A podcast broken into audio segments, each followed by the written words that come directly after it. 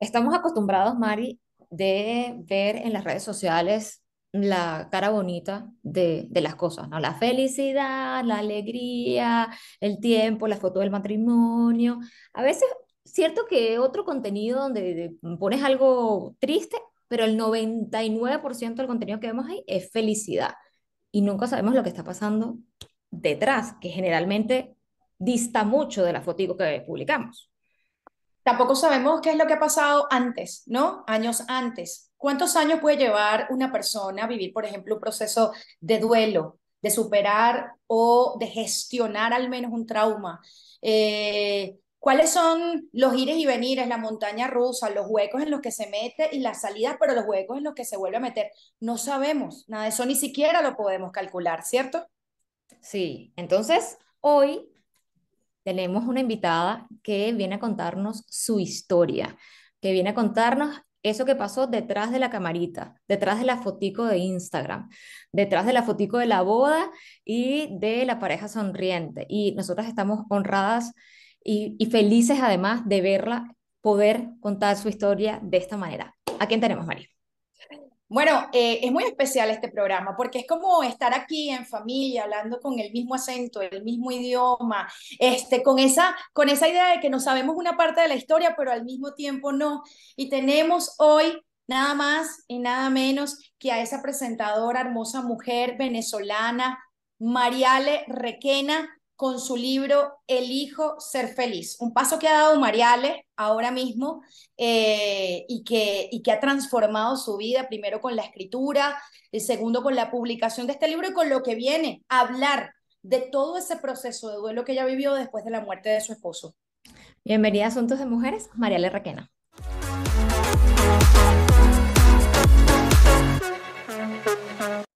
Felices estamos aquí, dichosas, con el corazón alegre de recibir a nuestra queridísima María Requena. Bienvenida a Asuntos de Mujeres. Gracias, Dios mío, qué maravilla poder conversar con ustedes, poder estar con estos asuntos de mujeres que además, eh, gracias a Dios, también tenemos el apoyo de muchas alrededor del mundo y que ustedes utilizan esta plataforma precisamente para hablar de temas importantes para la salud mental, para el bienestar integral, sobre todo de nosotras que miren que de paso somos prácticamente, prácticamente no, somos la columna vertebral de nuestra familia. ¿Por qué? Porque nos ocupamos de muchas cosas y eso no es nuevo. Así como ustedes desde cada punto, desde donde se encuentran y yo desde Miami, de verdad que muy agradecida de compartir con ustedes aquí. Bueno, Mariale, prepárate entonces para esta conversación porque nos vamos a sentar prácticamente a tomar té o café a conversar de tu libro, Elijo Ser Feliz. Ya estoy preparada. Ay, Mariale, tu Mira, Mariale, que Ay, Mariale, tu libro, vale. Ese es el fue. Estuve en Bogotá y les voy a decir, de verdad no me lo creía. Eh, bueno, primero, cuando llego el miércoles, llego el miércoles con, pues, por supuesto, como siempre uno antes de viajar con pocas horas de sueño, sí. eh, me voy, llego al hotel, salgo de allí, me voy a aprovechar de ir al dentista, que por cierto son maravillosos en Colombia, en caso sí, Bogotá. Sí, Jairo Quintana, que es una maravilla. Salgo de ahí, me voy corriendo a la feria y no me esperaba, yo creía que yo iba a ver el libro en físico, lo iba a ver era el jueves, no el miércoles, y resulta que lo tenían allí y te voy a decir, fue una experiencia increíble porque al tenerlo en mis manos finalmente fue como darme cuenta de lo rota que estuve, fue una mezcla de emociones tan fuertes y al mismo tiempo ver, entender lo mucho que ha avanzado en este proceso, entonces, claro, desde la llegada a Bogotá fue una mezcla de sentimientos increíbles, desde ese, el recordar tanta oscuridad y una vez más, porque es algo que hago a diario, agradecidísima eh, con Dios, con la vida, de poder estar ahora en un lugar mejor, de, de, de luz. Entonces, claro, fue esa mezcla de sentimientos y luego comienza este proceso de entrevista, entrevista, entrevista. Creo que nunca había hecho tantas entrevistas desde que comencé en Atrévete a Soñar hace muchísimos años, cuando comencé mi carrera en televisión. Yo decía, ¡Ah, Dios mío, un programa de televisión, vamos a una de radio ahora, ahora vamos a otra, a, a, eh, con una revista. Y así estuve todo el día, todos los días. Y cuando presenté el domingo, de verdad que fue impresionante. Yo me emocioné tanto porque el apoyo, no solamente de, de hay muchos, muchos venezolanos, muchos venezolanos en Colombia, es cierto, pero no eran muchos colombianos también que estaban allí, colombianas que estaban apoyándome, que querían saber un poco más del libro, de esta historia. Em, bueno, fue número uno ya antes del lanzamiento oficial, ya era número uno de nuevos lanzamientos de libros en español en Amazon. Las personas de buscalibre.com, que es una plataforma muy grande para Latinoamérica, fueron al stand a preguntar por mí y decían, mira, ¿quién es María Alejandra Requena que la están buscando? es la número uno en búsquedas en, en, en buscalibre.com. Entonces yo decía, qué increíble esto y era una mezcla de emociones que yo decía, Dios mío, no puedo sino agradecer todo esto, qué bonito, fue increíble. Claro, claro. No, pero es que me, me, imagino, porque además, bueno, nosotras antes de conectarnos contigo, de hecho estábamos allí haciendo unos últimos comentarios antes de dejarte pasar, estábamos... Mm estábamos discutiendo el libro, lo veníamos, porque nosotros somos así, viste esta parte, viste la otra, leíste aquí, bueno. mira esta, sí, entonces Pero, perdón, a lo largo de... perdón, Mari Carmen, además para los que no lo saben, yo les envié el manuscrito no terminado todavía a estas chicas maravillosas para que pudieran leer un poco de qué iba el libro. Teníamos ahí una, un preview, teníamos un ahí Exactamente. Antes de todo el mundo y, y sí, vamos ahí, leíste, ya llegaste aquí, viste para acá, y justo estábamos comentando eso antes de, de, de empezar a hablar contigo, Mariale, de, de, de lo, del horror, de lo impresionante y del mérito que tiene esta Mariale que tenemos sentada. gracias, gracias, sí, gracias. Sí, sí, Mariale, la verdad es que, eh, bueno, yo me quito el sombrero. Yo, yo le decía ahorita a, a, a Pat, Pat, esta historia, ¿qué es esto? O sea, ¿qué sí, es esto? Muy fuerte. Muy es muy fuerte y está contada con mucha, o sea, pusiste la piel ahí, lo contaste todo, ¿no? Hay es muy honesto. Cosas, es muy honesto, eh, contaste todo lo que había ahí. Hay cosas que te guardaste que, bueno, que no venían sí. al caso, eh, uh -huh. que no venían al caso para, la, para efectos de la, de la historia que estabas contando en el libro, pero, pero creo que uno de los valores fundamentales de tu libro es eso, es mostrarte así, o sea, a flor de piel. Y, y, yo por eso quisiera preguntarte en términos generales, ese proceso de escritura, ¿cómo fue? Sabes, lo increíble de todo esto es que yo cuando comencé a escribir no lo hice con la intención de hacer un libro. Yo lo hice porque una muy amiga, la doctora Marisa Zaret, ella es compañera de CNN, pero también ella es la jefa del departamento de psicología del Miami Children's Hospital. Y ella, eh, pues por supuesto nunca me atendió, siempre fue mi amiga, así como tampoco atendió a mis hijos porque puede haber conflicto de intereses, pero sí me recomendó a quién llevar, por ejemplo, a Andrés y a Miranda, que eran terapeutas distintas. Y en un momento de tanta desesperación, yo eh, pues, me siento a hablar con ella en el canal, digo, no puedo más, que hubo varios, pero hubo uno que le digo, Dios mío, no puedo más, yo, yo no puedo seguir llorando todos los días, este, esto que yo siento acá es demasiado, y me dice, María, le escribe, escribe, a lo mejor tú no quieres ir todavía a terapia, pero a lo mejor el escribir te puede ayudar. Y eso me quedó como resonando. Si algo yo tuve durante todo este proceso es que cualquier cosa que me recomendaban, yo lo intentaba al menos. Mm. A lo mejor no me funcionaba, pero yo al menos lo intentaba. Yo recuerdo que el comenzar a escribir me costó, me costó mucho y lo tenía allí presente, pero decía, tengo que comenzar, tengo que escribir, tengo que escribir, tengo que hacerlo. Y les puedo decir que lo único quizás medianamente parecido a lo que fue ese momento de valentía, porque lo tengo que llamar así, ahora lo veo de, esa forma. En ese momento yo no me veía como una persona fuerte y, la, y la, los demás me decían, tú eres fuerte, tú vas a poder salir de esto. Y yo, no, yo no quiero ser fuerte. Yo prefiero tenerlo aquí y no tener que, que ser mm. fuerte, que demostrar, no quiero esto, no quiero que mis hijos estén sin su papá o que vivieran lo que tuvieron que vivir. Entonces, claro, ese momento de comenzar a escribir, Uy, fue horrible porque tuve que conectar con el dolor, con los recuerdos sobre todo. Y era como la escena de esta película que aquí es como un poco más de, de quizás gracioso en el momento, que es Diane Keaton en la película con Jack Nicholson, uh -huh. donde ella es una escritora y llega un momento luego que él se va y ella empieza a escribir, está con la caja de Kleenex y, uh, y lloraba y quitaba. Bueno, yo estaba con mi caja de Kleenex y no paraba de llorar mientras que escribía pero me di cuenta que fue terapéutico, que de alguna manera cuando yo terminé de, de, escribir esa parte, porque pues por supuesto lo que les digo, no era con la intención de un libro, sino de desahogar en letras, en palabras, parte de lo que sentía, pues me di cuenta que fue como, ok, ahí vamos, poco a poco. Yo me obligué a mucho, me obligué, no era el día a día, me obligaba al minuto a minuto, ni siquiera era hora a hora, yo me obligaba mucho cosas que no quería, porque hay personas que dicen, no, no, pero es que yo no quiero hacer eso. Yo entiendo que no quieras hacerlo, pero si quizás te puede ayudar, si te puede mejorar, pues vamos a intentarlo, al menos intentarlo.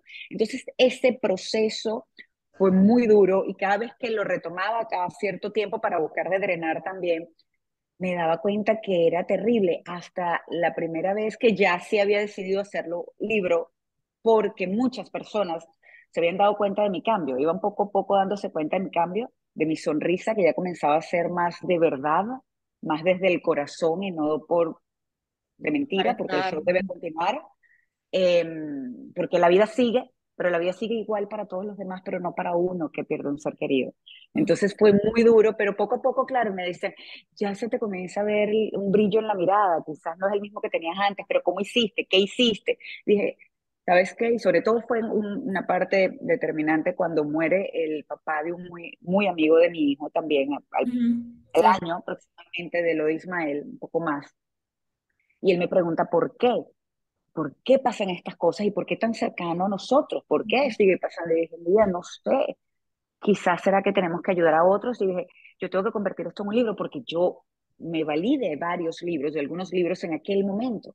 Mm. Y fue lo que hice. Entonces ya ahí cambió un poco lo que estaba, lo que había escrito por drenar, por desahogar, a vamos a contar esta historia, sobre todo para que las personas que estén pasando, que hayan pasado, que estén pasando por un momento de dolor de esos terribles o de incertidumbre, se den cuenta que no están solas.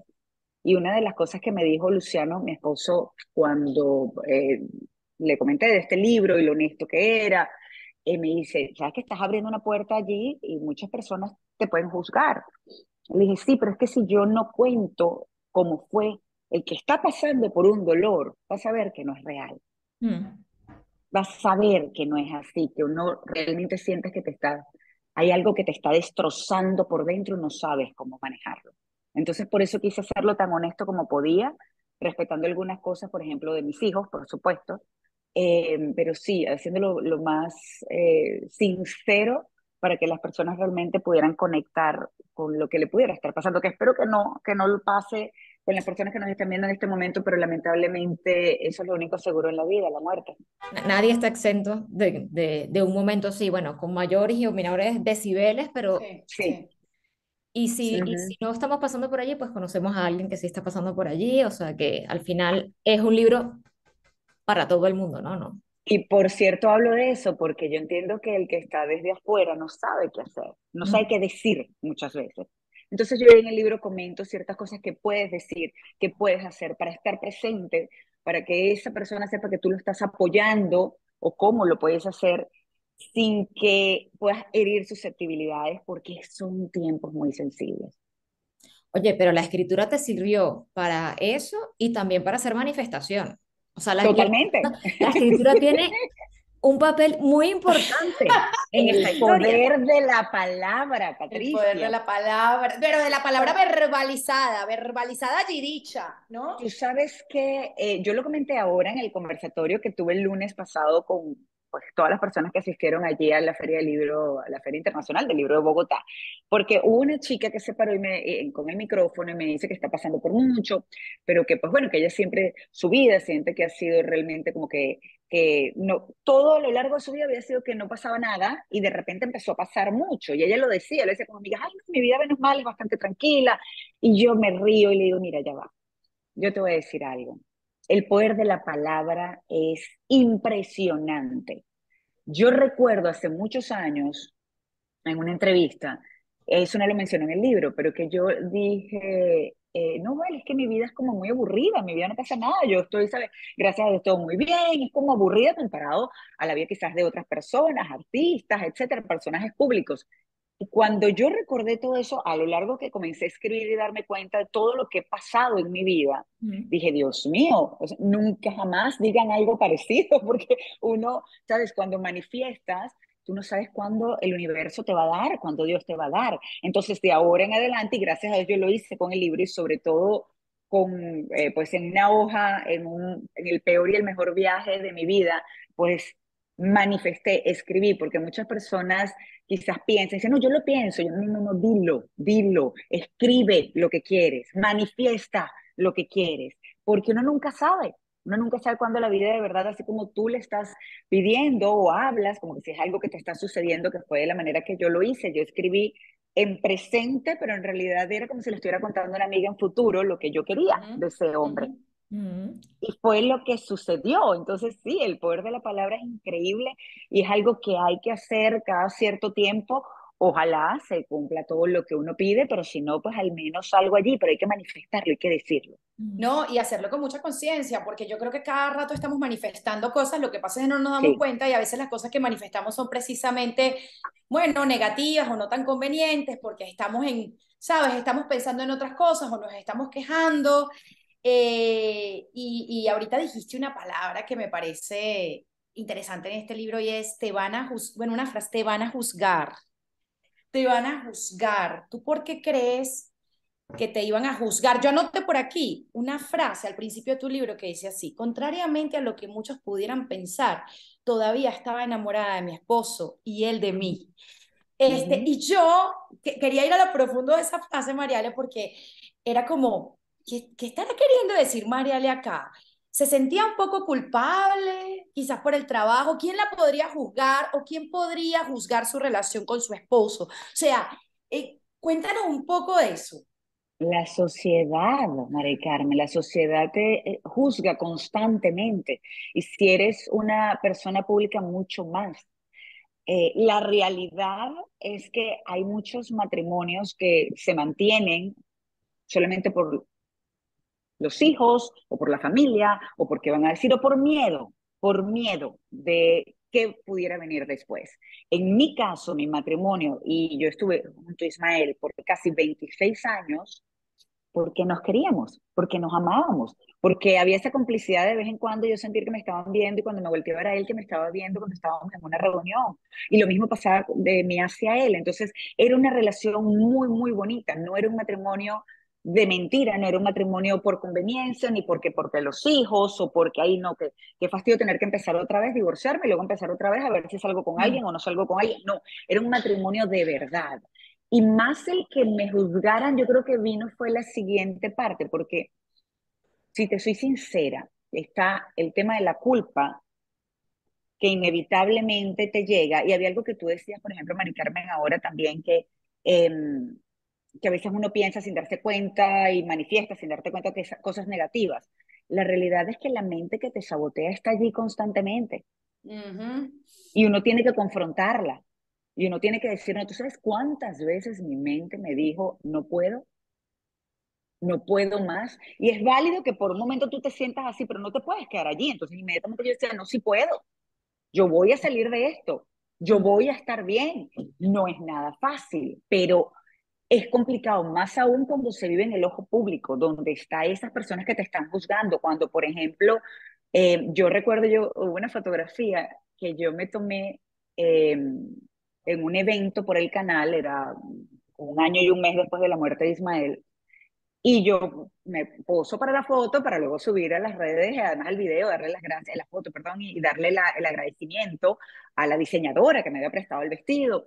Y entonces, claro, yo posteo mi foto y no sabes la cantidad de personas que, la mayoría, gracias a Dios, muy bonitos los mensajes, pero habían otros que decían, la vida negra ya está en, en la búsqueda de su próxima víctima, em, ya está buscando a quien... Sí, no, no, fue muy fuerte. Y yo, yo, claro, yo me reí y decía, la gente está loca, hay mucho, mucha oscuridad en el corazón de personas que hablan de esa manera. Ya se le olvidó el marido, Dios mío, y en una mire, yo, yo soy de las que poco contesto mensajes que son así, y no los borro, ojo. Pero en una oportunidad, eh, cuando me dijeron, igual por algo que puse con mis hijos, y estaba Luciano después, y dijeron horrores a algunas personas, le dije, mire, eh, definitivamente, y de gracias a Dios que este nunca se le ha ido nadie, nunca se le ha muerto nadie que quiera tanto, porque uno jamás olvida a quien amó. Y esa es la realidad. Mm. Uno nunca olvida, uno lo que pasa es que llega a un punto donde, y ni siquiera sabes qué, yo diría superas, porque estamos acostumbrados a, decir el, no, superó la muerte o cómo hiciste para superar la muerte. En realidad yo creo que es que uno acepta esa muerte, aceptas que esto fue lo que te tocó en esta vida y pues te toca seguir adelante porque tú estás viva también. Entonces tú decides si vives desde la tristeza o buscas al menos esa felicidad nuevamente. En el libro bien, bien lo dices, eh, que aprendes a vivir con ese dolor, ¿no? Con ese huequito. No es que lo superes, es que tienes, aprendes a vivir con el dolor. Es una eh, cicatriz gigante. ¿sabes? Una cicatriz gigante. Yo estoy operada de las dos rodillas, de la columna. Tengo cicatrices, literalmente, además de lesiones precancerígenas por todo el cuerpo. Esas cicatrices están ahí, esas no se van a ir nunca. Así Pero una es, tan así profunda, exacto, una tan profunda en el corazón, tampoco se va a ir, menos todavía. Está allí, sana, porque el corazón va sanando, como me dijo mi hija tan bella en algún momento, mamá, el corazón sigue creciendo. Ay, sí, nosotros hablamos de eso, nosotros hablamos de eso. Hay que hablar de Miranda y de Andrés, porque Miranda y Andrés no, no solo fueron tu motor, que sí, desde, desde el primer momento entraste, como bien dices tú en el libro, en modo mamá. Totalmente. Eh, proteger, modo mamá por tus chamos, pero también unos grandes maestros. O Totalmente. sea, las cosas que te decían esos niños, pasa que no quiero hacer spoiler, pero las cosas que decían esos niños desde tan pequeños, es que se te, se te cae la mandíbula al suelo. Sí, sí, sí, sí. No, mira, a mí, yo he aprendido tanto. Bueno, cuando ellos de entrada me mandaron a terapia, además, bueno, de entrada, ¿no? Era, ya había pasado año y medio, me dijeron, mamá, tú nos obligaste a nosotros a ir a terapia, ¿y tú por qué no? ¿Por qué no? Yo entiendo que eres fuerte, tienes a, la familia, a tus amigas, nos tienes a nosotros, pero tú necesitas ir a terapia, tú tienes mucho aquí adentro. Y era algo que ellos veían. Y yo, ¿por qué, pues, ¿por qué tú no? ¿Por qué tú no? ¿Por qué te tardas? Sí, yo leía, ¿por qué te tardaste tanto en ir? Te voy a decir sinceramente, eh, yo me concentré tanto en ellos, que ellos fueran a terapia, dar cierto sentido de la normalidad que no teníamos ya en nuestras vidas, que me olvidé de mí, en parte eh, un error terrible, porque si uno no está bien, es imposible que el resto funcione. Entonces yo quizás, sinceramente, y no sé ni siquiera por qué lo hice, tomé el camino más largo. Yo decía que esto era un maratón con obstáculos, porque era terrible, pero yo intentaba sanar con el apoyo de amigas, de mis hijos y de mi familia, pero sin ayuda profesional, cuando es una herramienta que tienes allí que puedes utilizar. Pero ojo, como le dije a mi hijo en un momento, podemos ir a la mejor terapeuta del mundo, gastar todo el dinero que quieras, o que, inclusive hasta el que no tienes en terapia, pero si tú no haces el trabajo, no estás haciendo absolutamente nada. Y eso fue, yo me obligué sin terapia a hacer el trabajo, Luego fui a terapia y me seguí obligando y aquello fue espantoso porque fue como abrir un grifo y yo volví otra vez a llorar todos los días a toda hora. Y fue cuando me obligué otra vez y dije, yo tengo que salir de esto y hago el viaje a esta especie de autorretiro impuesto. Yo decía, yo necesito ya y la única manera es obligarme a terminar de salir de esto. Yo necesito, mira, yo anhelaba tanto estar en paz nuevamente, porque cuando uno pierde la paz, es espantoso como se vive, es horrible, es horrible, es horrible. Y yo necesitaba tener esa paz nuevamente. Wow, yo, yo recuerdo una vez que yo posteé una cosa que qué difícil era la crianza y no sé qué, no sé qué, y tú me escribiste por DM y me dices, bueno, Mari, nunca lo voy a olvidar. Mari, y espera que sean adolescentes. Es horrible. y, yo te, y yo te dije, ¿en serio? Sí. Y ya estábamos hablando como mamás, ni siquiera estábamos hablando de estoy atravesada por este hecho de mi vida doloroso, porque ya había ocurrido. Em, pero más allá de eso, ¿cuál crees que fue el mayor desafío? Más allá de que fueran adolescentes, eh, ¿cómo crees tú que, ellos transitaron ese momento como adolescentes? Sé que las personas que nos están viendo tienen hijos. Eh, y saben ya, si están en edad adolescente, lo difícil que puede ser lo que muchísimas personas llaman realmente es un proceso de hormonas con madurez revuelto, una cosa que ni ellos saben quiénes son, y menos uno, porque uno pierde ese niño que tú venías conociendo desde pequeño y de repente es otra persona donde ya no cree lo que dice mamá, mientras que antes era la superheroína y te hacían caso y te creían. Yo el momento cuando comencé, recuerdo sobre todo con Andrés, que me decía, claro, con Andrés sobre todo me decía, no mamá, eso no es así. le decía, mira, vamos a hacer una cosa, vamos a apostar. Tú tienes tu cochinito con tus ahorros, tú me das cinco dólares, si yo estoy equivocada, yo te doy diez. Yo, si tú estás en lo correcto, exacto, si tú estás en lo correcto, yo te doy diez. Le decía, y si yo estoy en lo correcto, tú me das cinco. Y entonces, claro, ella empezó a dudarlo. Me decía, no, mamá, mejor no apostamos, mejor no apostamos. ya se dado cuenta, pero luego es más complicada la relación. Entonces, súmenle a eso un trauma tan espantoso como el que vivieron mis hijos, donde ellos hicieron todo lo humanamente posible por salvar a su papá, hicieron mucho más de lo que adultos harían en su posición. Así es. Y lamentablemente igual tuvieron que decirle adiós por última vez a esa persona que amaban, que adoraban y que sí, y que admiraban también. Eso fue un momento muy duro para ellos. Andrés tuvo mucha rabia, tanta rabia, que para mí fue muy difícil enfrentar esos momentos. Cuando yo lo llevé a terapia la primera vez, él, yo veía además que ese odio también era conmigo. Me decía, ¿por qué me obligas? Mm. Y yo le decía, porque no sé, yo no tengo las herramientas para lidiar con esto. Tú sabes cómo hacerlo, porque yo no sé. Yo no tengo la menor idea. Entonces, claro, fue muy duro. Miranda, mientras que es mucho más sensible y lloraba, y, y pues por supuesto también eh, tristemente está eso, como de estos días escuché que te toca la puerta de tu casa y se llama depresión, algo, que, que, nadie quiere, porque es espantoso vivir en esa oscuridad y que nadie, y que muchas personas no entienden, además, que tú estás pasando por eso. Entonces, mirándolo vivir desde un punto de vista distinto y Andrés con mucha rabia. Entonces, claro, yo estaba tratando de mediar en todo esto mientras que estaba pasando mi propio proceso de duelo. A escondidas, a escondidas, a escondidas muchas veces, claro. Yo sí les demostraba por momentos, pues por supuesto que era inevitable que por momentos me vieran llorar y yo decía, ¿sabes qué? También está bien que me vean mal, porque esto es parte de la vida, yo no puedo ocultarles que a mí también me duele lo que está pasando. Y está bien que ellos lloren cuando tengan que llorar, pero que no se queden allí y salgan adelante y traten y sigan, porque es que la vida sigue. Lamentablemente en ese momento uno siente que no quiere ni siquiera eso, pero es la verdad, estás viva y tienes que seguir y te toca. Entonces, claro, yo sobre todo con Andrés, que de hecho hay un capítulo que se llama Andrés, mi adorado, mi amado dolor de cabeza, con Andrés fue muy fuerte, muy fuerte y todavía pues tiene sus conatos, que ya tiene 20 años, es un hombre, pero todavía tiene sus conatos de porque, como me dijo él en un momento y tiene razón, me dice, hay tantos de sus amigos que tienen a su papá y lo que hacen es discutir y lo que hacen es pelear cuando yo daría todo por tener a mi papá acá. Entonces es un proceso, es algo muy duro que tuvimos que vivir los tres, eh, pero tengo, tuve la bendición definitivamente de tenerlos en mi vida, de seguir, que sigan en mi vida, porque han sido un apoyo increíble. Yo en algún momento yo puse un post donde decía, bueno, en la familia era como si fuese una mesa de cuatro patas, ahora tenía tres, para mantener, para seguir manteniendo todo.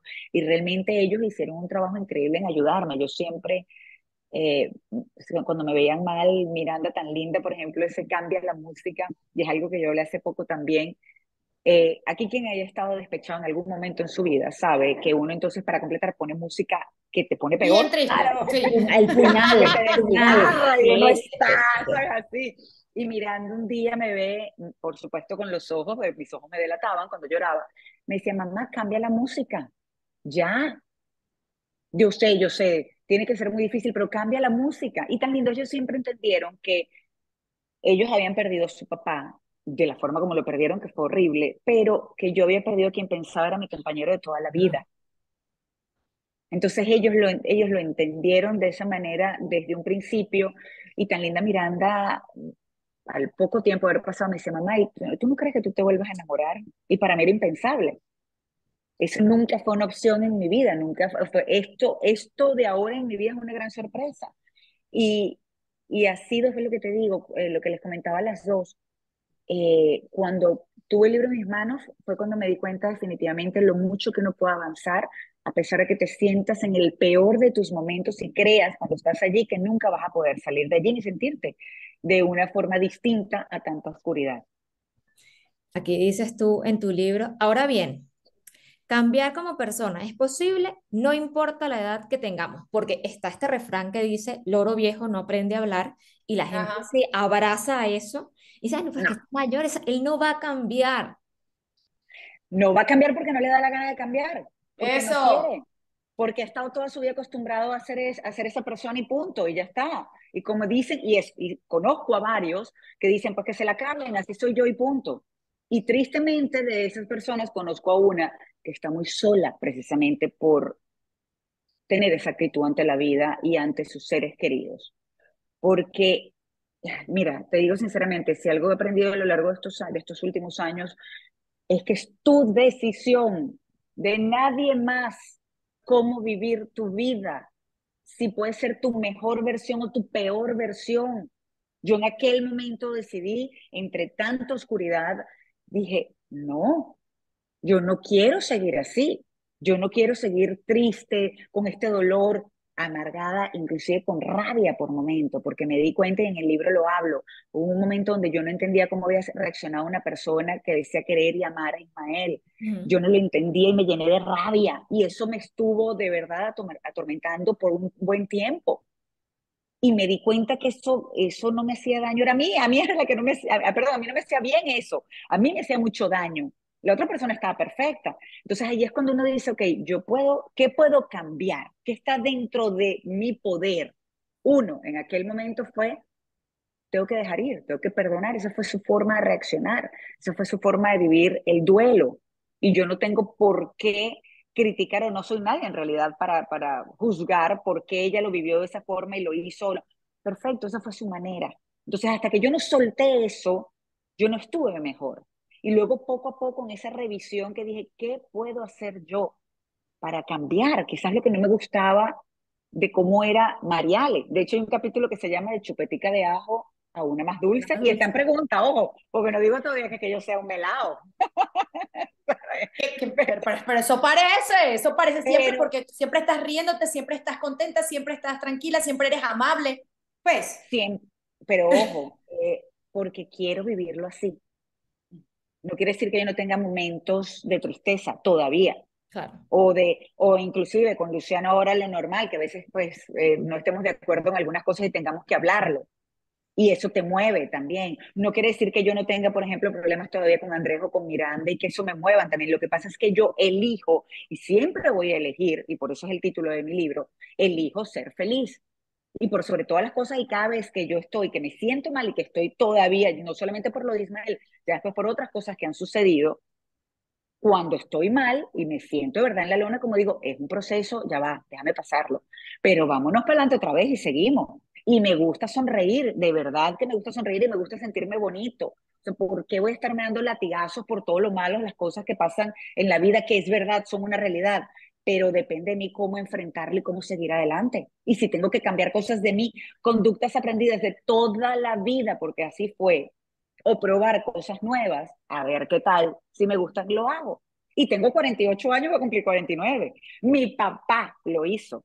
Mi papá fue cambiando también. Y gracias a Dios que lo hizo, porque ahora hay una relación muy, muy, muy cercana de él, por ejemplo, con mi hijo, bueno, con el resto de los nietos, eh, con todos nosotros en general, porque mi papá era una persona muy dura, muy seca. Entonces sí se puede cambiar. Eso del oro viejo no aprende a hablar, señores, están equivocados. No aprende a hablar porque no le da la gana. Hay una, hay una pregunta que además que tú te haces y que a mí me parece, a mí me parece brutal hacérsela todo el tiempo y es, ¿vale la pena? No vale la pena. El otro día estábamos Mari Carmen y yo trabajando y tal, y un proveedor de nosotras nos hizo, ¿sabes? Una cal, y entonces nosotras estamos súper rabiosas, y yo me lo imaginé, te lo juro, fue como una imagen, me lo imaginé, nosotras rabiosas, histéricas, pegando gritos, y me lo imaginé en su casa tomándose un café, Ajá, tranquilamente, y yo dije, ay, mira, no, no, después yo, la que se queda con esta... esta no le, no, este no le gaste pólvora a eso, no le gaste pólvora a eso. Así mismo. Entonces hacerse esa pregunta de, ¿esto me, ¿entro por aquí o no entro por aquí? Es una muy buena pregunta, es una pregunta muy importante que hay que hacerse. Totalmente, totalmente, pero en el momento en caliente, porque, y eso es lo difícil. Eso es lo difícil, y eso es lo difícil. claro. Cuando estás allí en ese momento con esa rabia, tiene que haber un break y ahí volvemos a lo mismo, con la mente que te sabotea. Yo he aprendido mucho a confrontarla mm. a lo largo de este tiempo, he aprendido mucho a confrontarla. Mira, yo recuerdo con ese no puedo en uno de los peores momentos de oscuridad que tuve, lo, lo cuento en el libro también, Andrés no estaba, estaba en República Dominicana en un campamento de béisbol y yo de verdad entré en una oscuridad, aquello era tan negro, todo tan espantoso, y yo estaba, era como en automático, solamente me paraba, era, y lo confieso, ¿sabes? Era a tomar algo de agua, inclusive yo no soy, yo, yo nunca fui de dormir, pero tampoco me gustaba tomar pastillas para dormir. Mm. Y en ese momento era de abrir gaveta, claro, y volvía otra vez, y cuando me despertaba, y llegó un momento, porque abría los ojos y hasta la luz que entraba por los lados de la cortina era negro todo. Yo no veía, no había manera de ver luz por ningún lado en mi vida. Y mi mente de la misma manera me decía, no puedo, no puedo, no puedo. No les puedo explicar todo lo que pasó por mi cabeza en ese momento. Y llegó un punto donde dije, no, no, no, no, no, no, yo tengo mucho por qué seguir. Yo tengo a Andrés, tengo a Miranda, me tengo a mí. Yo necesito salir de aquí. Y me obligué, me paré, me fui al baño, me lavé la cara, me cepillé los dientes, agarré el teléfono, enseguida le escribí a Andrés y Andrés, más, ¿estás bien? Eh, yo sé, y tan lindos, porque era eso. Yo recuerdo que en ese momento Andrés me mandó un mensaje muy bonito que me decía em, algo así como que sé que puedes estar triste por lo de papá, pero recuerda que papá te quiere feliz, mamá, eh, ok, tú quieres que yo me vaya ya a la casa, yo me voy. Entonces, claro, de lo que le estaba diciendo, porque le quedaba una semana, semana más de campamento, le dije, te necesito aquí tuve la capacidad de confrontar a mi mente, pero también de entender, eso es algo que muchas personas lamentablemente no hacen, es que cuando estás mal tú tienes salvavidas, tienes personas de las que puedes, sabes, tienes para salir a flote, para, porque sientes que te estás ahogando. Entonces, hazlo. Eh, mira, he conocido a algunos que me dicen, no, no, pero es que yo no quiero molestar, molestar nada. Es en las buenas y en las malas, ahí te das cuenta si la gente realmente puede estar contigo. Tus hijos, en mi caso, mi familia, mis amigas. Yo levantaba el teléfono y gracias a Dios estaban allí para apoyarme. Eh, una, una terapeuta que te puede servir de gran apoyo mm. en un momento terrible. Entonces, claro, yo, yo hacía mi trabajo, yo confronté a mi mente muchísimas veces e hice cosas para salir de esa oscuridad. Y mm. eso es exactamente lo mismo, y les digo, les, les mi hija muchas veces que todavía está con estos ups and downs, en la parte química y la parte hormonal y todo esto que puede ser tan complicado en la edad que tiene. Le leí la dedicatoria y se puso a llorar, la dedicatoria del libro, porque ella se ha sentido tantas veces en esa oscuridad. Claro. Y ha querido buscar luz por sobre todas las cosas, que se puso a llorar. Y tan linda, y leyó, ella lee muchísimo y leyó el libro parte, no, no leyó, pero se quedó pegada y seguía leyendo y leyendo y leyendo y después vino y me, me abrazó con lágrimas en los ojos y me dijo, Ma, escribes bien, es un buen libro, me dice, pero no puedo seguir leyendo, todavía no. Mm. Y me abrazó y nos pusimos a llorar, porque es muy fuerte lo que hemos vivido, pero la realidad es que no somos los primeros ni los últimos. Mm. Y por eso quise compartir mi historia. Wow, y, y, y, nos conmoviste. Nosotras, nosotras estamos muy movidas por tu historia, por tu libro, por tu manera de contarla. Yo tengo tanto que preguntarte que no me da tiempo. Yo voy a, voy a ver si puedo resumir. Ok, y yo, y yo prometo contestar cortico. Yo tengo, yo tengo mucho, mucho que preguntarte porque fíjate, cuando yo tuve a Emilia hace nueve años, pasé un año y medio con una depresión postparto brutal tal que no se la deseo a nadie. O sea, yo, yo más o menos sé lo que estás hablando cuando hablas de depresión, de no querer separar de la cama, de oscuridad, total inmundicia. Y una de las cosas que fueron salvavidas para mí, aparte de la escritura también, fueron mis amigas, que las acabas de mencionar. Tú, o sea, es, a una le decía una cosa, a otra le decía otra y ninguna entendía nada, ninguna. O sea, era como, ¿qué es esto? Además, estábamos más jóvenes y esta, ¿por qué siente esto? Yo me las imagino haciéndose millones de preguntas, pero ninguna me juzgó. Ninguna me dijo, qué horror lo que sientes. Todas me acompañaron y a lo largo del libro las nombras mucho. y, y, quisiera que ahondaras un poco más en esas amigas, en tu cuñado. O cuñadas, las cuñadas también. Sí, las cuñadas, al pie del cañón. Al pie del cañón. Mira, eh, son una bendición, son una bendición en mi vida, fueron en aquel momento tan importante para poder salir adelante. Hoy en día, tan lindas, nosotros tenemos un chat y, la forma como, pues, no solo han disfrutado, sino que han eh, pasado cada momento conmigo también de lo que ahora son momentos muy bonitos, luego de, de momentos tan tristes. Fueron mi apoyo incondicional. Y te voy a decir una cosa, inclusive eh, hay algo que cuando las personas no entienden, yo les digo, yo entiendo que no entiendas. pero es un proceso. Mm. Escúchame porque puede que, como se lo dije a mi papá también en un momento, puede, puede que tú no lo entiendas, y yo entiendo que tú no entiendas, pero escúchame, ser parte de esto, yo necesito tu apoyo, así sea allí para escucharme. No estás de acuerdo, no crees que va a pasar, lo entiendo. Pero esto es un proceso que estoy pasando y gracias a Dios siempre tuve esas personas a mi lado que no solamente me acompañaron, sino que respetaban precisamente que todo lo que yo estaba viviendo, si ellos no entendieran con el tiempo, yo recuerdo una no tan cercana al tiempo, me dice, pero bueno, Mari, tú vas a seguir en eso. O otra persona con la que lamentablemente pues nos fuimos alejando a raíz precisamente de, actitudes como cuando yo fui a vender mi casa en la que viví con, con Ismael, con mis hijos por mucho tiempo, la mudanza, el, el, firmar y la mudanza fue otro duelo. Claro. No. Y fue espantoso. Y ella me decía, pero bueno, pero ¿qué importa? Ya tú tienes a Luciano. ¿What? Estás loca. O sea, ¿cómo a ti se te ocurre decir eso? eso se piensa, pero no se dice. Si tú lo piensas, bien, pero no lo digas. Después se dio cuenta y me dice, ay, disculpa, disculpa. Tú viviste lo que, lo que fue, compartiste con Ismael tanto tiempo. Es imposible que no se le olvide a alguien porque haya otra persona. Y yo te aseguro que tú le dices eso a cualquier persona que haya tenido un hijo que lamentablemente falleció y tiene otro, eso no quiere decir que, que deje de querer al que no está. Entonces, eh, no es comparación con un, con un hijo, pero la realidad es que es un amor por otro y no tiene sentido decir que, bueno, que ya se te olvidó el anterior. Las amigas, cuando tienes buenas amigas, son fundamentales, son esenciales en un proceso como este. Sea como este o cualquier otro tipo de duelo, porque yo lo comento en el libro también. Hay diferentes tipos de duelo y lo entendí en los últimos años. Cuando te vas de tu país es un duelo. Cuando te despiden de tu trabajo es un duelo. Cuando tu negocio se va a la bancarrota. Cuando tu pareja te dice, se acabó, hasta aquí llegamos, no quiero seguir esta relación, es otro duelo.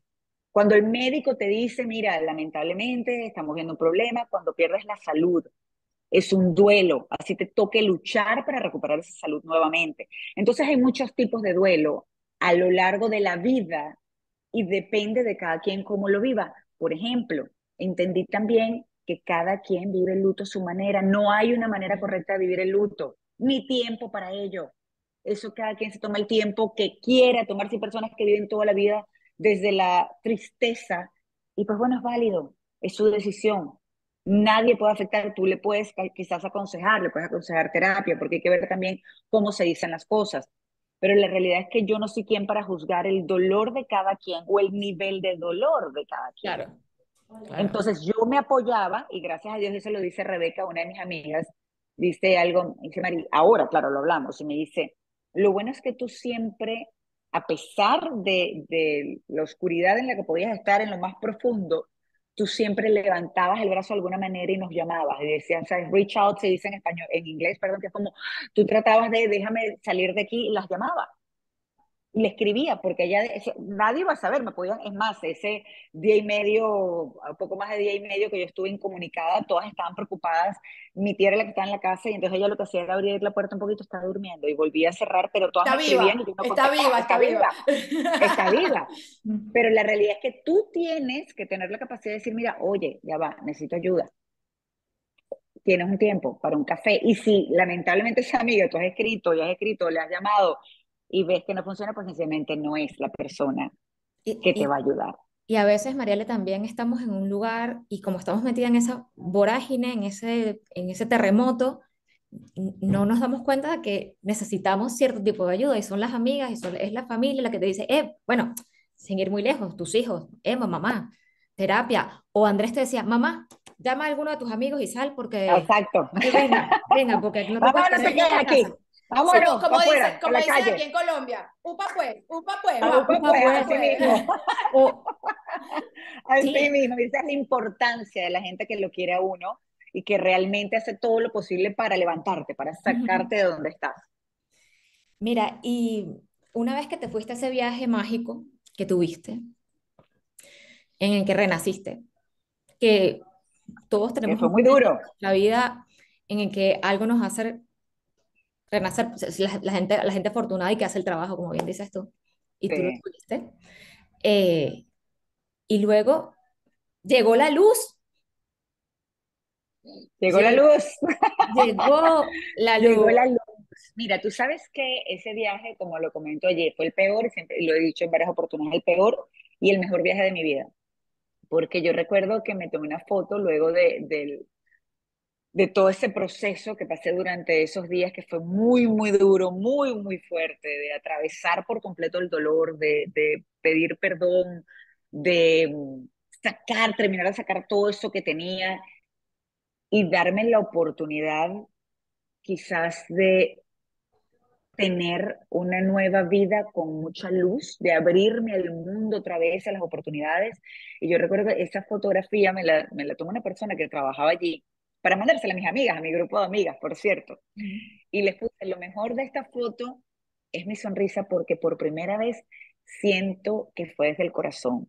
Yo vi un atardecer hermoso y recuerdo cómo se me salían las lágrimas y las lágrimas, pero era porque por primera vez en mucho tiempo sentía esa luz cálida acompañada de algo bonito también aquí adentro, de una luz cálida aquí adentro en el corazón, que no era solamente externa, sino que era aquí también y sonreí nuevamente desde el corazón. Entendí que había paz nuevamente en mí.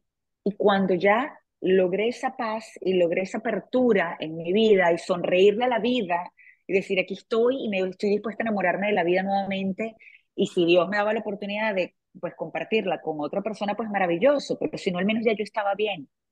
Y la vida me sorprendió de una manera increíble con Luciano, que Dios mío, yo decía, ¿qué es esto? Porte A. Otro cambio y ya, pero, ah, pero este sí me gusta, este, este cambio sí me gusta. Este, sí. Porte A, esta semana estamos de aniversario. Aniversario el 14. El 14, claro. esta semana estamos de aniversario. De aniversario insólito. Eh, fue una gran sorpresa.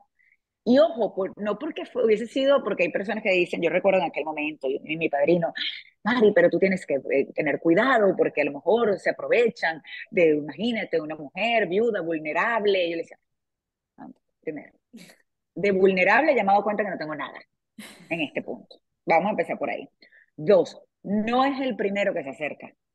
Se han acercado otros, me han invitado a café, me han invitado a cenar, me han mandado flores, pero yo no quería, a mí no, yo no estaba preparada. Estabas lista, claro pero para nada, yo podía hablar con uno podía hablar con otro y mantener conversación de cierto tiempo, perfecto, eso sí, pero de tener una relación.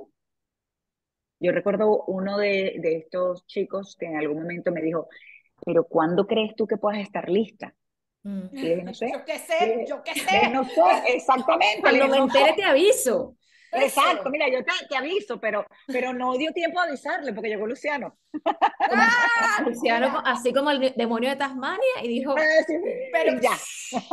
Sí, y una vez, yo una vez más la manifesté. sabes que yo tengo una amiga que se divorció y, y, y, y la pasó muy mal en su divorcio y luego se volvió a enamorar y es de esas relaciones que ella decía, esto es diferente, es maravilloso, el tipazo, estamos de nuevo, la vida me premió y el tipo la dejó. ¡Tas! Y un día me llama y me dice, Mari, no me digas, es llorando, ¿no? Pero llorando, llorando como una loca así, como la chilindrina. Me decía, no me digas que yo tengo que aprender algo de esto, porque yo no quiero aprender nada. Y entonces yo, ok, ok, yo te oigo, tranquila, habla. Ella habló, yo no dije nada, tal. Hay una parte de tu libro que tú hablas de eso, es que tengo que aprender de aquí. Yo no quiero que me digan que yo tengo que aprender algo. Hoy, hoy ¿qué piensas? Hoy, ¿qué piensas de eso? Mira, es más, estoy, me llegó un libro que estoy por leerlo, que el título en inglés, yo espero que ya lo saquen en español, por cierto, se llama The Unexpected Gift of Trauma. El regalo inesperado del trauma. Yo en aquel momento, alguien me se regaló ese libro y se lo tiro por la cabeza. ¿Qué regalo puede ser esto? ¿Estás loca? ¿Cómo estás hablando en serio? Exactamente. Con el tiempo, lo que te puedo decir es que yo definitivamente creo en que cualquier cosa que pase en tu vida, tiene que haber una revisión que pase por ti, es una revisión interna. ¿Qué está pasando? ¿Soy yo realmente? ¿Puedo cambiar cosas para mejorar? No por los demás, por mí. Estoy repitiendo patrones. ¿Qué es lo que está sucediendo? ¿Puedo cambiarlo realmente? Y sí lo puedes cambiar, porque yo lo hice yo cambio muchas cosas. Yo sí creo que uno aprende, por ejemplo, mi salida de CNN después de 10 años. fue muy duro también darme cuenta y decía, ajá, ¿y ahora? Y yo venía ya en el libro trabajando, pero lo tenía aguantado porque es que no me daba tiempo tampoco. Y está también un poco la zona de confort y el miedo, que aunque yo no dejo que los miedos me paralicen, pues bueno, yo estaba en CNN y no terminaba el libro. Luciana me dice, tienes que terminarlo. Y yo, sí, tengo que terminarlo, tengo que terminarlo. Tuvo que pasar esto, mi salida de CNN, para yo sentarme realmente, terminar y enfrentar mis miedos y vámonos para adelante con el libro y qué vamos a hacer. Ahora vamos con otra etapa, ahora vamos con un podcast y vamos con la parte de las conferencias y vamos a hacer esto. Y me di cuenta por ese cambio que definitivamente hoy en día, y agradezco muchísimo CNN y lo aprendido allí, y me llevo maravillosamente bien con todos allí, a nivel ejecutivo, a nivel de compañeros de trabajo, etcétera. Aprendí un montón, pero ahora me toca esta nueva etapa, donde además voy a hacer algo que me tiene emocionadísima y es que de alguna forma conectar y poder ayudar a personas para que entiendan que sea cual sea el proceso, muy probablemente yo he estado en ese proceso, de te despiden del trabajo, de te fuiste de tu país, de se termina una relación, de sufres un desengaño. No en el caso, por ejemplo, no, problemas de salud que he tenido unos cuantos, gracias a Dios, no, nada grave, pero sí de miedo, porque yo tuve, eh, en algún momento me tuvieron que hacer biopsia y todo por un tumor benigno, terminó siendo en un seno pero tengo muchos amigos y muchas personas. Tengo una amiga que le dijeron, por ejemplo, su anhelo era ser mamá y le dijeron que no podía tener hijos. Y eso fue un duelo también. Entonces yo he pasado por muchos procesos y sé que a pesar que en el momento puedas estar en mucha oscuridad y crees y no ves salida, sé ya por la experiencia que me ha dado la vida que sí la hay y que probablemente sea sencillamente un empuje que necesitas para estar en el lugar que te corresponde, para hacer cosas mejores por ti y en mi caso por los demás también. Entonces, no es fácil de entender, date tu tiempo, es un proceso, pero sí se puede de cualquier cosa negativa con el tiempo y obligándote a mucho, créeme que van a poder sacar cosas que pueden terminar siendo positivas para ti y los tuyos. Yo, yo, no puedo encontrar una mejor manera de cerrar esta entrevista, esta conversa, que entrevista, esta conversa contigo, Mariale, eh, te agradecemos mucho. Queremos saber dónde se puede comprar el libro. Bueno, además, ya sabemos que es número unísimo en Amazon, pero ¿dónde más puede conseguir la gente el libro si lo quiere comprar? Bueno, ya lo mencionas en Amazon, en buscalibre.com. Eh, ellos distribuyen en Latinoamérica para varios países, inclusive también Estados Unidos y Canadá, pero más para Latinoamérica es una plataforma muy fuerte. En Colombia, a partir de hoy viernes, por cierto, estaba en las librerías nacional, en las Panamericanas de la Feria, ya estaba, eh, pues durante todo lo que fue ahora la Feria Internacional, el marco de la Feria Internacional del Libro de Bogotá. Eh, y muy pronto va a estar en Venezuela, Dios mediante, estamos en todo este proceso logístico. Quiero ir a Venezuela, vamos a ir a Venezuela, ya tengo mi cita de pasaporte, así que gracias a Dios. ya, cualquiera que sea venezolano sabe lo que eso significa. Entonces, entonces pues bueno, eh, voy a ir a Venezuela, pero la idea es ir eh, a distintos países. Me han escrito muchísimo, por ejemplo, de Argentina, de Chile, ha sido impresionante, de Perú también, en Costa Rica, Panamá. Entonces, eh, vamos a hacer una agenda durante este año y parte del próximo para visitar estos países. Voy a la Feria Internacional del Libro en Madrid, por cierto. Así que espero verte por allá. ¿Esto es ya? ¿Esto es ya? ¿Esto es voy a la de octubre, porque la que, está, la que es ahora en mayo es la, es la nacional. La, mm. la de octubre es la internacional y allí voy a estar. Ay, ay, ay. ¡Qué alegría! Ay, no, qué alegría. No, y alegría la que nosotras eh, nos, nos, nos invade por hablar contigo primero, este, por hacer esta entrevistota, esta conversación que a nosotras nos encanta hacer este tipo de entrevistas, por hablar de tu libro, El hijo ser feliz. Felicitarte por, porque eres una valiente, porque, porque le diste la vuelta a la tortilla, pero también con la conciencia de que esto es un proceso que lleva tiempo, que esto no fue así de la noche a la mañana, que esta es la punta del iceberg, pero todo lo que pasaste, todo lo que viviste, todo lo que sentiste, eh, pues tuvo que pasar para llegar aquí, para aprender de esto. Y eso está plasmado en tu libro y la verdad es que es maravilloso, te felicitamos, te deseamos mucho éxito. Y quiero hacer un comentario final muy personal, y es que cuando yo dije, ¡Ah! Mariale y Luciano son novios, era como mi Barbie y mi Ken. O sea, la, Barbie y el Ken. A mí me, a mí, A mí mi mejor amiga que vive en Barcelona me mandó un DM y me mandó la foto y me dijo, mira esta alegría. yo, ay, pero qué alegría, por favor. Qué maravilla, qué alegría. Yo, ay, no, no, sí. no, no, no, no, no, no, era, era una cosa como de, la, no, es como que es, o sea, esta era, la, era, como que la pareja que estaba destinada a ser. O sea, una cosa así como. Y una cosa muy loca, porque nos conocimos desde hace muchos años y nunca hubo nada, nada, nada, ni siquiera un mal pensamiento. Pero ustedes saben que, pues, bueno, eso es súper importante a la hora de, de pues, ya tener una relación como tal, que te, que te provoque realmente estar con esa persona. Con Luciano nunca hubo nada. Por eso cuando fue ese café, y vino y etcétera, y me da el beso, yo me, al día siguiente yo estaba, se podrán imaginar atrevido, un la cabeza Luciano, ¿ah? Totalmente, pero yo cargaba la cabeza como Hello Kitty, así este tamaño, ¿qué es esto, Luciano? En serio, pero, pero sí, mira, ha sido una gran sorpresa y muy bonita y, y gracias a Dios, mañana nos vamos de viaje los cuatro, por cierto, nos vamos Andrés, Miranda, él y yo nuevamente, ya habíamos hecho un viaje así antes los cuatro, y ha sido todo un proceso también, pero algo muy bonito, ¿sabes? Este de, él, nunca había vivido con nadie más de cuatro meses. Así que es todo un reto. Es más, yo debería ponerle eso en la tarjeta de aniversario. Felicidades. pasaste la barrera de los cuatro meses, pasaste la barrera.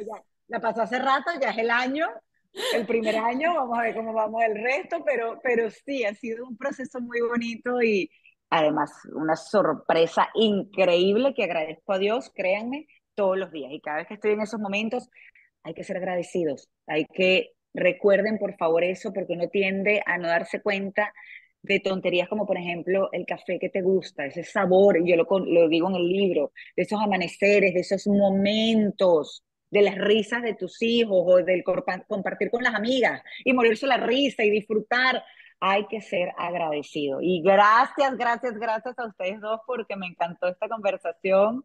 Qué bueno, espero verlas pronto cuando vaya a Medellín, cuando vaya a Madrid y poder darles un abrazo de verdad, no estos virtuales, uno de verdad. Uno de verdad. Aquí te estamos esperando siempre en casa, Mariale, te queremos muchísimo y nos hace muy felices verte brillar así y verte feliz. Recuerda que puedes leernos en asuntosdemujeres.com y puedes entrar a nuestras redes sociales arroba asuntos de mujeres.